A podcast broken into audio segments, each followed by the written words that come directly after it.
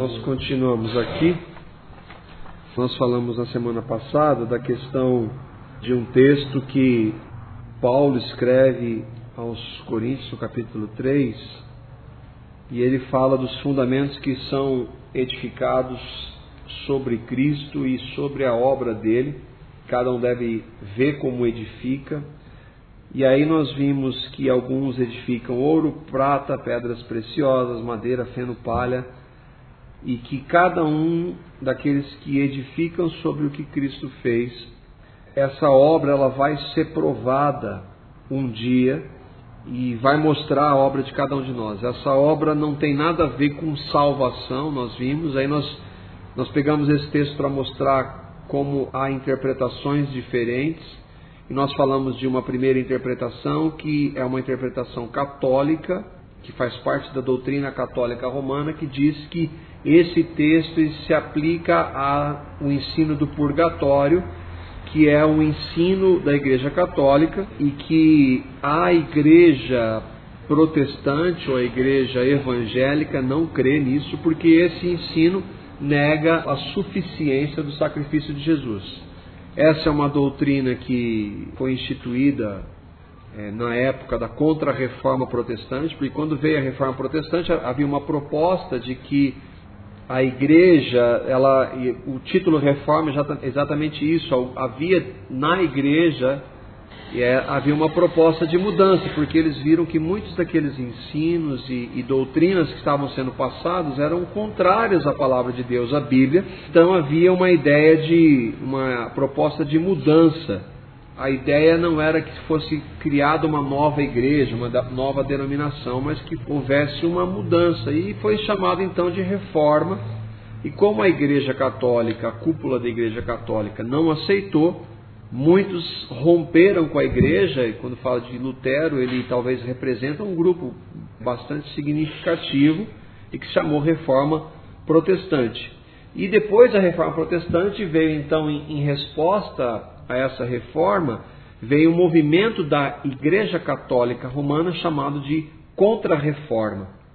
Ao invés de, de que, é, que eles pudessem rever alguns desses ensinos que eram contrários, eles, além de não se colocarem diante de Deus e, e examinarem na palavra que eles estavam proferindo, eles fortaleceram, eles quiseram é fortalecer esses ensinos que eram contrários, então foi chamado esse movimento de contra-reforma.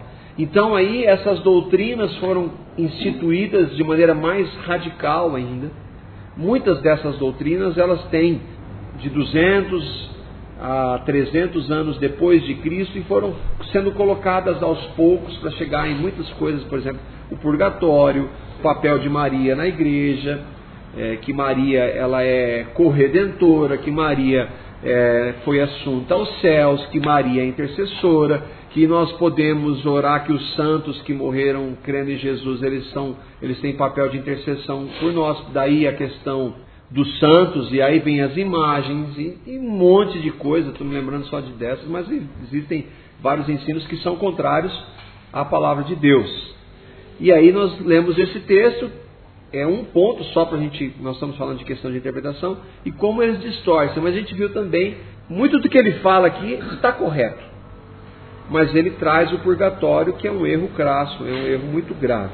E aí nós vimos a segunda interpretação que diz exatamente isso que nós acabamos de falar, porque fala de galardão, o galardão é uma recompensa para aqueles que creram em Cristo, e a partir do momento que nós cremos em Jesus, tudo que nós fizermos aqui em prol do reino de Deus, ele vai de alguma forma ser contado nesse reino vindouro. Nós não sabemos como isso vai acontecer, mas a palavra fala de galardão e ela não se a Bíblia não se propõe a, a detalhar o que, que é o galardão. E é isso que nós vimos aqui. Tudo isso para a gente pensar o seguinte, que nós devemos examinar e cada ensino que nos é passado para que a gente tome bastante cuidado. A gente está falando desse é, princípio que é não tirar o texto do seu contexto. E aí então nós já vimos qual seria a interpretação correta, mas a gente vai continuar aqui na leitura qual dessas, dessa primeira e dessa segunda interpretação? A primeira que fala do purgatório e a segunda que fala da graça do galardão. Então, qual é a correta? Não há dúvida de que este texto é de difícil compreensão. Porque se você pegar ele e ler, passar, mas espera aí, a salvação é pela graça. Como é que ele está falando de obra e edificação e cada um vai ser provado e o, o fogo vai provar? Se você passar meio rapidamente pelo texto e não considerar outros princípios, você vai incorrer, você pode incorrer nesse, nesse ensino de purgatório. Passar rapidamente por ele não nos ajuda em nada. A fim de o interpretarmos ou entendermos a palavra, o estudo detalhado da palavra se faz necessário. Para isso, como estamos vendo, o contexto do texto, o que ele está dizendo aqui, antes, antes e depois, é fundamental. Vejamos alguns pontos. É importante que não nos esqueçamos que Paulo escreve esta carta para os irmãos da igreja de Corinto, os quais estavam incorrendo em graves erros como divisão, imoralidade sexual, mau uso dos dons, etc. O propósito, portanto, era corrigir aqueles cristãos. Este é o contexto geral da primeira carta dele aos Coríntios.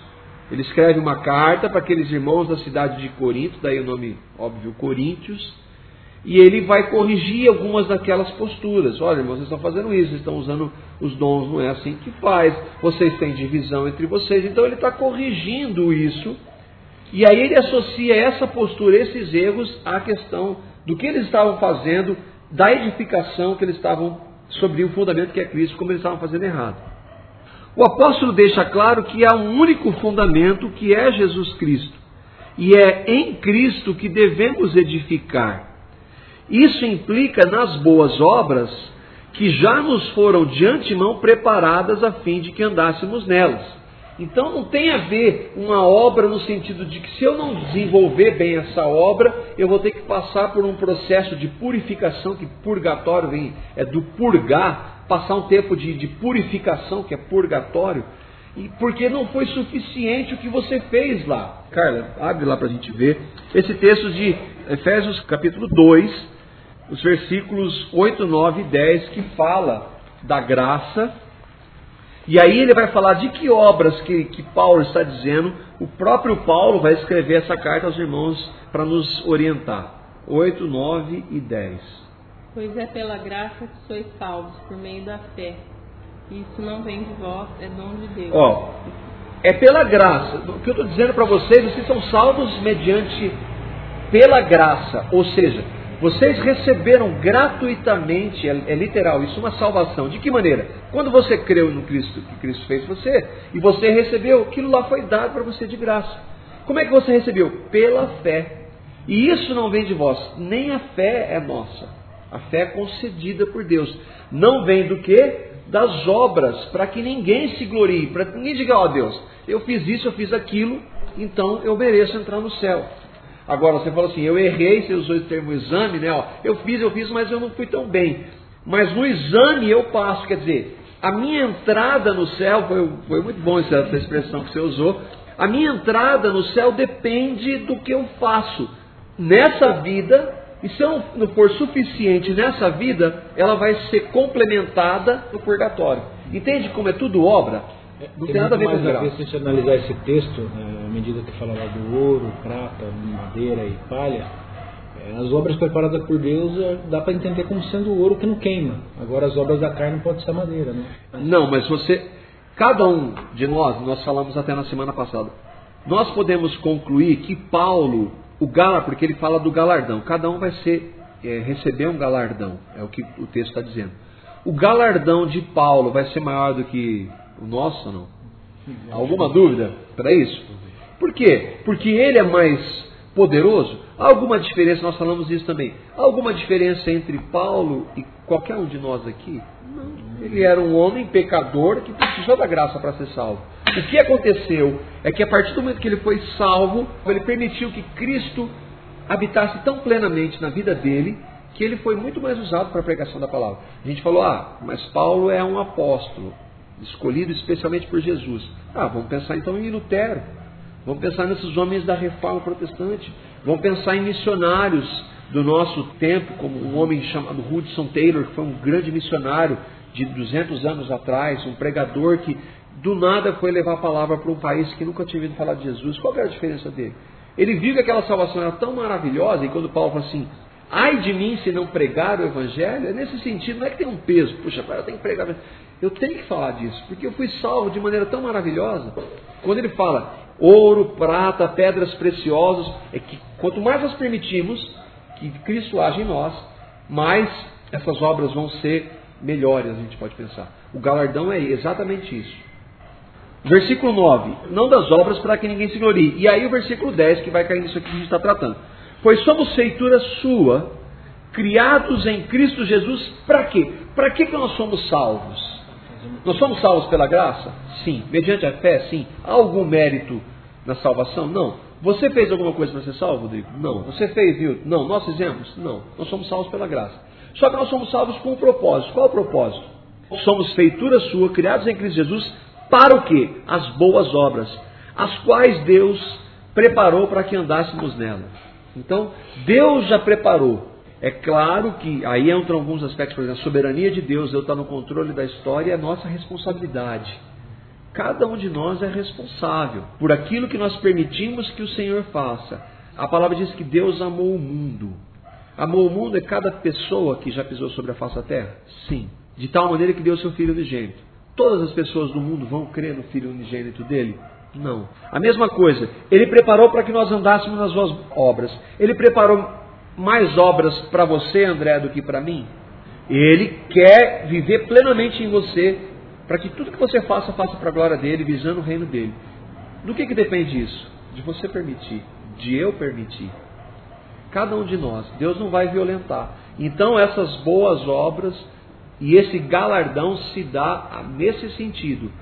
O sacrifício de Cristo foi suficiente para nos fazer totalmente santos e perfeitos? Sim ou não? O poder do sacrifício de Cristo? Sim. Sim. Por que, que isso não acontece na nossa vida? Nossa natureza. Porque nós não permitimos. Isso porque há uma luta, porque há um mundo, nós lutamos contra o mundo, contra essa carne, contra esse corpo que tem suas tentações, com o diabo, o inimigo. Então há essa luta. Mas por que, que alguns creem e crescem mais nesse relacionamento com outros, sendo que todos nós enfrentamos essas mesmas coisas? A palavra diz que Jesus foi tentado em tudo, porém sem pecado. E por isso que ele então ele pode nos fortalecer no momento que a gente está tentado e pode nos livrar. Por que alguns têm algumas mais vitórias em uma área do que em outra? Nós nunca vamos poder dizer, eu tenho pecado mais nessa área porque Deus não quer. A palavra diz que Deus não tenta ninguém. Nós não somos tentados por Deus. Nós somos tentados e atraídos segundo o que? As nossas próprias concupiscências, nossos desejos. No que eu sou é, tentado é na minha fraqueza, é aquilo que eu sou fraco. Então eu preciso da dependência do Senhor para que Ele me fortaleça e me capacite a viver para a glória dele. Quando você entra nos detalhes, a gente vai ver o próximo ponto que a Bíblia explica a Bíblia, a gente vai entrar mais ainda nessa questão de como entender a palavra de Deus. A edificação é para crentes. Uma pessoa que não crê em Cristo não existe edificação. Ela precisa nascer de novo para ser edificada. Quando você fala para uma pessoa que não crê em Cristo, ó, fulano, você crê no que Cristo fez por você? Não, não creio não. Aí você vai lá falar, ele é um mentiroso, você tem que parar de mentir, você está fazendo lei, religião. Você precisa crer em Cristo, porque se você crê, creio, então Cristo mentiria? Não. Então vai diante dele para que ele te capacite a não fazer mais isso. A diferença de pôr ou tirar fardo, né? É, exatamente. Porque toda religião ela faz isso. Ó. O purgatório é uma forma de religião. O teu proceder nessa vida não foi suficiente, você passa pelo purgatório.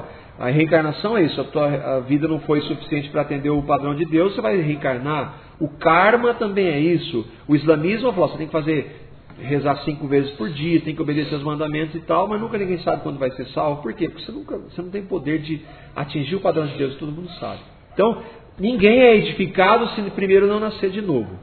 Paulo corrige esses mesmos irmãos nesse sentido, ao exortá-los sobre o uso correto dos dons, especialmente o de línguas. Então ele está falando, ó, a obra de cada um. Você foi, a você foi dado o dom de línguas? Sim. Então você deve exercê-lo de acordo com o que o Espírito concedeu, de acordo com a vontade dele, no tempo dele, para o propósito dele, e não de acordo com o que você faz. O que acontecia lá? Todo mundo falava em línguas e ficava aquela coisa. Então, a obra que o Espírito preparou para que eles andassem, eles não estavam fazendo de acordo com a vontade de Deus. Tá?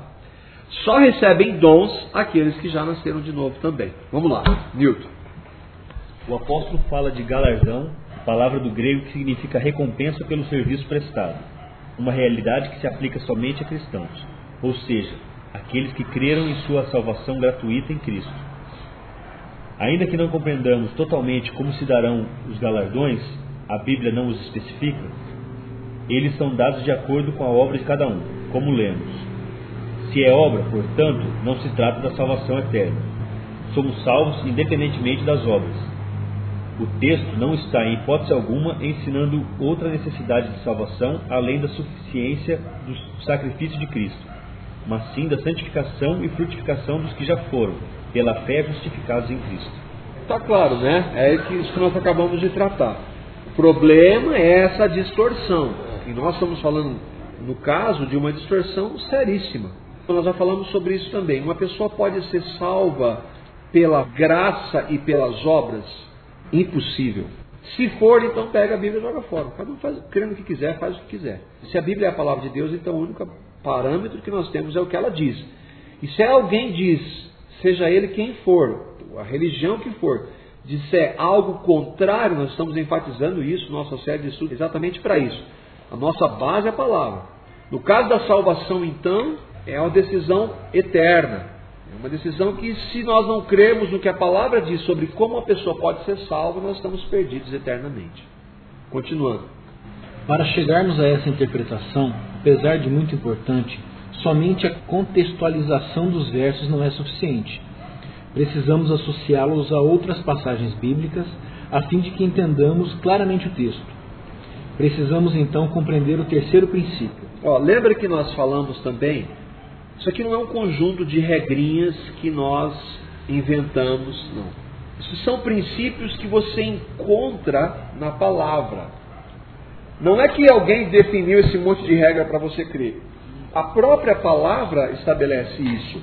Nós simplesmente, de uma forma um pouco talvez organizada, trouxemos esses estudos, esse conjunto de, de princípios que a palavra mesmo estabelece, de uma forma um pouco mais didática. As doutrinas, né? Quando você começa a. Exatamente. Nós vamos ver sobre a questão de Jesus ser Deus, por exemplo. E aqueles que dizem que Jesus não é Deus. Pegam textos bíblicos? Sim. Mas eles vão pegar um texto e vão desconsiderar todo ele. Aí nós estamos ampliando. Uma coisa é o texto fora do contexto. Vamos admitir que aqui nós temos um texto só. Seria só essa página 25 seria um texto todo. E eu pego só essa frase, tiro dele e faço uma doutrina, um ensinamento. Eu tirei desse contexto. Agora, quando a palavra fala Bíblia explica a Bíblia, eu estou tirando uma página ou um capítulo para fazer uma doutrina e desconsiderando a palavra como um todo. Quando nós buscamos, por exemplo, em Efésios 2, 8, 9 e 10, nós pegamos um outro texto da palavra que enfatiza a graça, para dizer um só, porque Romanos é, todo o Novo Testamento é ênfase na graça, para rebater a doutrina do purgatório que ensina a justificação, a salvação pelas obras também.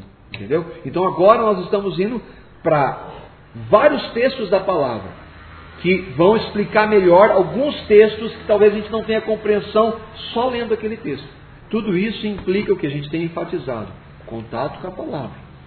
Não adianta a gente se pautar só na boca de, de quem quer que seja, é muito pouco. Ah, quer dizer que eu tenho que ser um erudito para entender tudo isso? Eu preciso ser um juiz? Não, eu preciso crer. Eu creio. creio. Senhor, vem falar comigo. Eu quero conhecer a tua palavra. Deus, na soberania, na ação do Espírito, Ele vai tratando com a gente. Ele, ele não consegue, nós falamos disso também, Ele não leva em conta o tempo da ignorância. Ele tem prazer em nos ensinar, então Ele vai nos tratar. Mas isso vai acontecer a partir do momento que eu permita que isso aconteça realmente. De que maneira? De acordo com o contato da palavra. A Bíblia explica a Bíblia. Este princípio se refere à compreensão de que não podemos entender as Escrituras completamente, no estudo de apenas alguns de seus livros. Essa regra se aplica principalmente aos fundamentos da fé cristã. Para a Igreja Protestante não há dúvida, por exemplo, de que a salvação é concedida gratuitamente a todos aqueles que, pela fé, creem no sacrifício de Cristo. Chamamos este fundamento de justificação pela fé. Este é um pilar que permeia toda a Escritura. A justificação pela fé é uma das bases da fé cristã protestante. Mas a justificação pela fé é um termo cunhado pela igreja protestante? Não, é um termo bíblico. Nós somos justificados pela fé. Paulo vai falar várias vezes disso, a gente vai ver alguns desses textos aqui. Por isso que eu coloquei entre aspas aí essa regra. Não é, ah, eu vou seguir esses passinhos, não. Isso é, são princípios da palavra de Deus que a gente tá, só está desmembrando, talvez, para que a gente possa compreendê-los, talvez mais didaticamente. Mas Deus, sendo rico em misericórdia, por causa do grande amor com que nos amou, e estando nós mortos em nossos delitos, nos deu vida juntamente com Cristo. Pela graça sois salvos. E juntamente com Ele nos ressuscitou e nos fez assentar nos lugares celestiais em Cristo Jesus. Um Efésios texto. 2, 4 a 6. Um texto que está falando que nós somos justificados pela fé, somos salvos pela graça. Por quê? Com base no quê? Com base na misericórdia e no amor de Deus. Deus teve misericórdia da humanidade pecadora e nos amou e enviou Jesus. Ele fez isso tudo porque ele quis, porque ele é soberano, porque ele nos ama. Então ele ofereceu Jesus. De que maneira? Pela graça nós somos salvos. É impossível você ler a palavra de Deus, Romanos, Efésios, Gálatas, as cartas todas, o Novo Testamento especialmente, e não ver que um homem só pode ser salvo pela graça. De maneira que a lei nos serviu de aio para nos conduzir a Cristo, para que pela fé fôssemos justificados. Outra- Gálatas 3, 24. Outra coisa, então se nós somos salvos pela graça, para que serve a lei então? A lei serve para quê? De aio. Nesse sentido, o que que ela quer dizer? A lei nos serviu de aio, de guia, para nos conduzir ao quê? A obediência da lei? Não. Nos conduzir a Cristo. De que forma? Eu nasci em pecado, nós nascemos em pecado. E aí eu vejo a lei diz lá que não darás falso testemunho. Pela lei, eu vejo que mentir é pecado. E eu vejo isso. Aí eu olho para a lei e falo, eu vou tentar cumpri-la. Esse é o propósito da lei? Não. O propósito é me mostrar, Marco, você é um pecador. Para você ser salvo dessa sua natureza de pecado, você precisa ir para Cristo. A lei então me conduz a Cristo. Agora, ela para nesse propósito? Não. A lei reflete o caráter de Deus. Deus não mente. A lei é santa, o mandamento é santo, justo e bom. Não há nenhum problema com a lei. O problema somos nós que não somos capazes de cumpri-la. Quando nós queremos isso, isso fica tão maravilhosamente claro. Mas fala de graça das pessoas, elas não entendem. É, tem muita gente que acha que ser cristão é simplesmente obedecer os mandamentos. É isso aí. Mas eu vou, vou, vou viver ser bonzinho a minha vida inteira É e isso aí. É isso aí. É, é obedecer. Ela se pauta em obedecer. E outra, você fala da graça. Essa compreensão é revelação. Você pode falar da graça, uma pessoa ela não entende. Eu lembro uma vez o Irving Lutz numa pregação, ele foi falar para uma pessoa, isso é muito comum. Quando já há essa compreensão da graça, é o Espírito de Deus já movendo na pessoa. E ele falou do Evangelho, falou da graça, da justificação pela fé, e no fim falou, e aí a pessoa falou: é verdade, a gente tem que se esforçar mesmo. Ela não entende. Por quê? Porque é. O que que a palavra diz? O homem natural não compreende as coisas que são do Espírito, porque elas são loucura para ele. Precisa que Deus revele.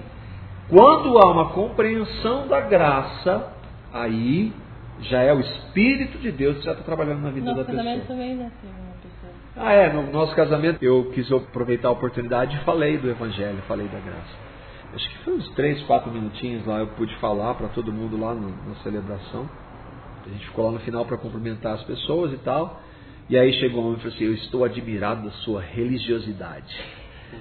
Ele não entendeu nada. O conceito de religião. Religião não tem nada a ver com graça. Religião é fazer.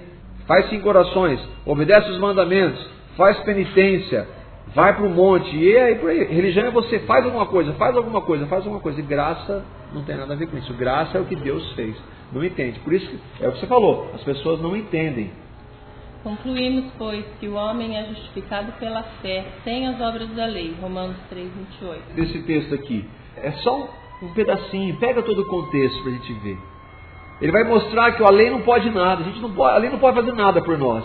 E aí ele falou, ó, então, Não tem jeito mesmo. O homem é justificado pela fé sem fazer nada. Ele não pode, mesmo que ele quisesse, ele não poderia. Agora, o que, que é grave nisso? É que a partir do momento que você fala da graça para alguém e ela fala, eu vou fazer, ela está negando o que Cristo fez. A única maneira que nós tínhamos para poder sermos salvos era mediante o que Deus fez através do Filho dele. Se ele pudesse, a palavra diz isso, se Deus pudesse de alguma outra forma nos salvar, ele teria feito. Mas não. A única maneira era mandar o Filho dele, sem pecado, Deus encarnado para nos salvar. Ao passo que, se eu rejeito essa salvação, e a palavra é muito séria em relação a isso, é, quando a palavra fala assim que os, os anjos, que os anjos rejeitaram o que o Senhor Deus havia feito, se para eles a punição foi severa, quanto mais para aqueles que rejeitam a obra de Cristo. Quando uma pessoa nega, ela quer continuar na religiosidade dela, ela está negando o sacrifício de Cristo, e isso é muito sério.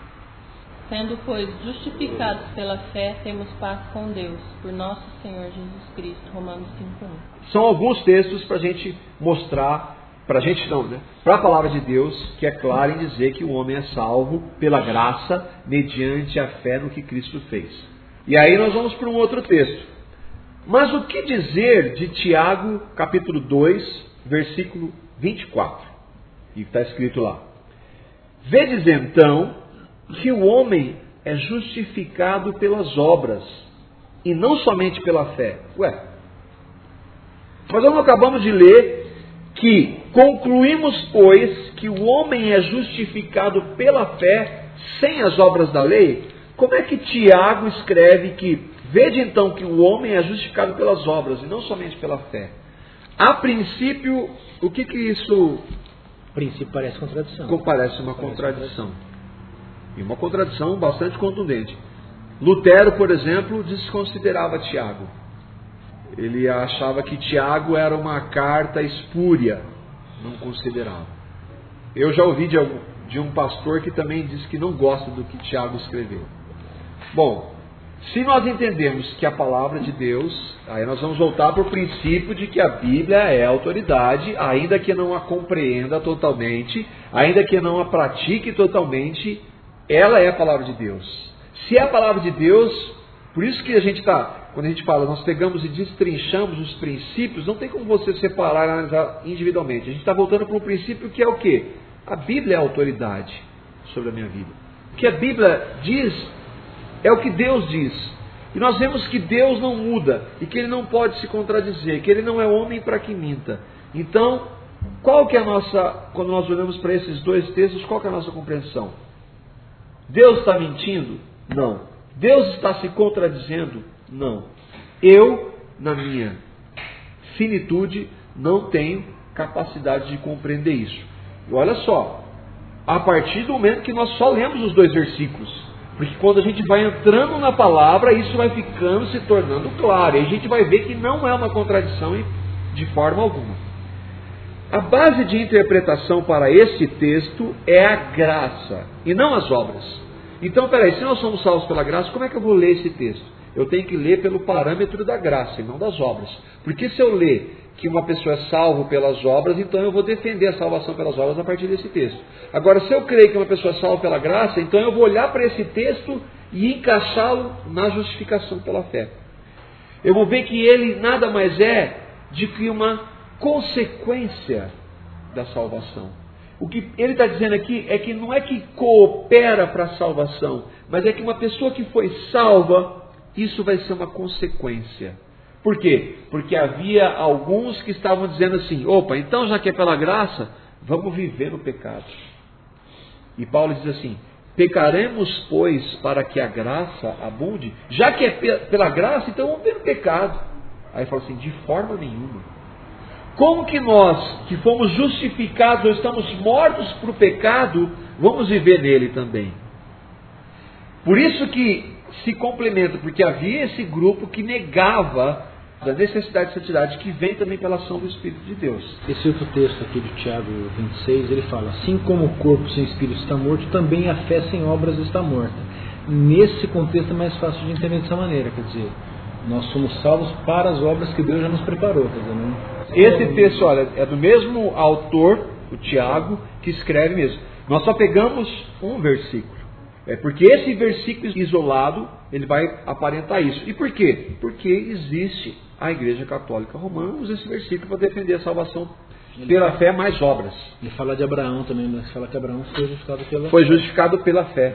O que, que Abraão fez para ser salvo? Ele creu naquele que viria. Ele creu na promessa. Ele não fez nada para ser salvo. Ele creu na promessa, assim como nós. Nós cremos no que já veio. Se tivéssemos as obras como a base, a graça, de acordo com Paulo, seria nula.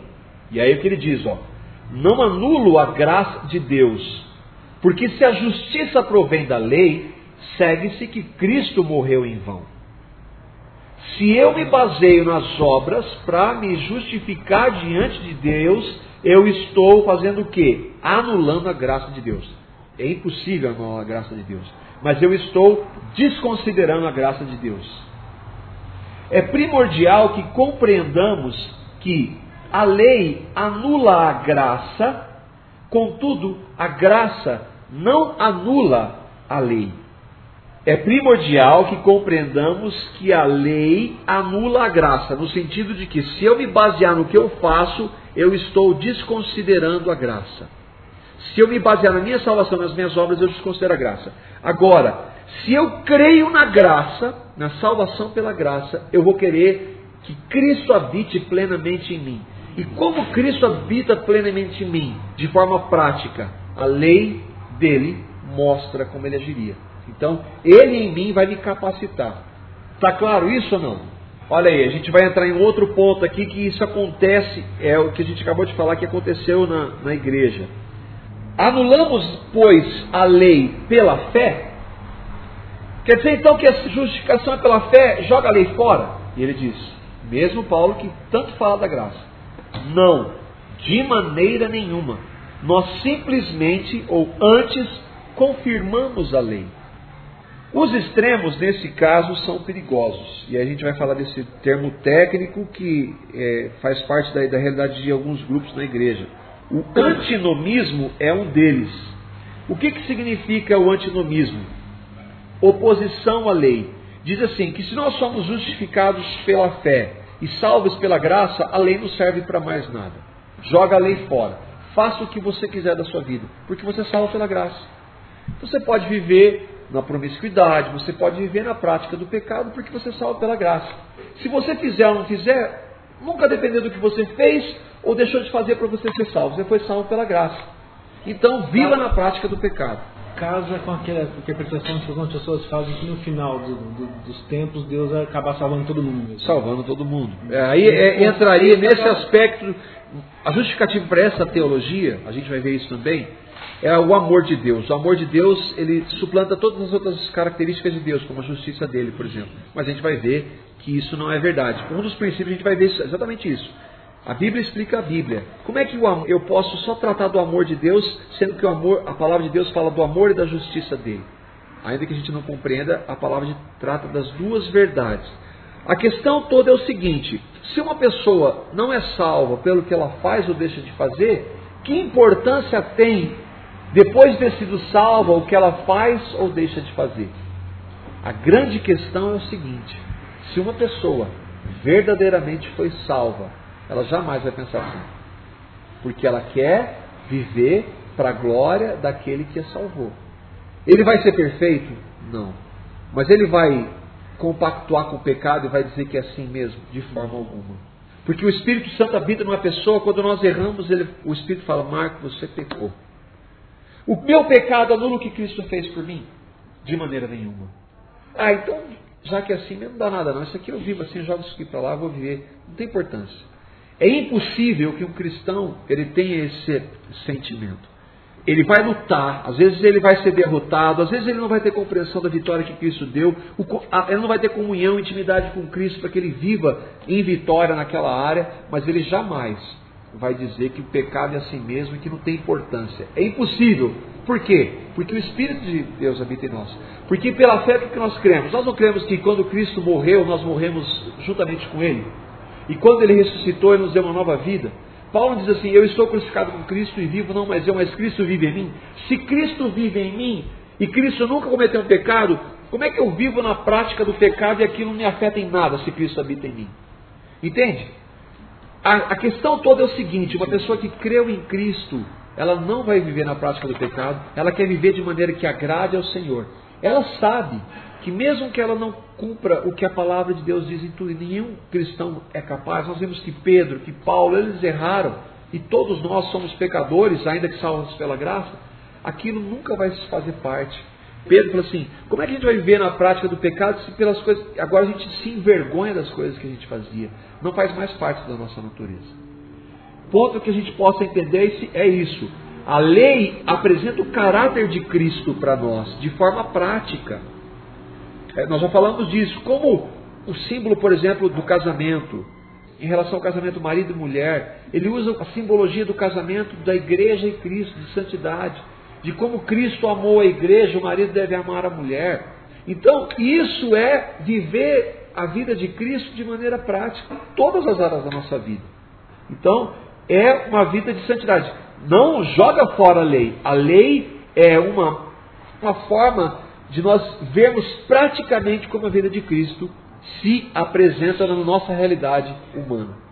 Como se o Espírito apontasse o pecado e a lei testificasse o que está fazendo. O Espírito incomoda dizendo que está alguma coisa errada e pela lei você consegue... Aí a gente está é, tá fazendo uma divisão, mas isso anda junto. É. Como é que eu sei se isso é errado? O Espírito habita em mim e ele vai me mostrar pela palavra, é a confirmação. Sou salvo pela graça, faço o que bem entender advogam os defensores dessa que não existe a lei mais, a lei não tem papel nenhum.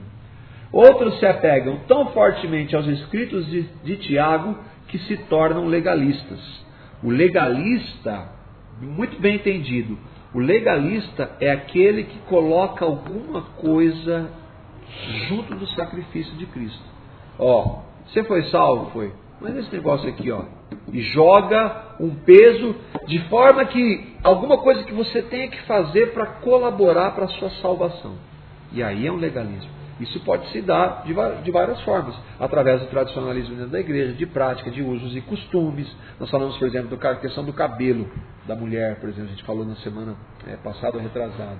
E que vira uma lei, uma prática legalista. O tipo de roupa e tantas outras coisas a gente pode pensar. A questão do sábado, por exemplo, para os adventistas, que o sábado tem papel para salvação. Bom, nós chegamos aqui ao tempo, ao nosso tempo aqui, e nós vamos continuar, se Deus quiser, na semana que vem aqui no dilema de qual é a correta interpretação deste texto aí de Tiago. Amém.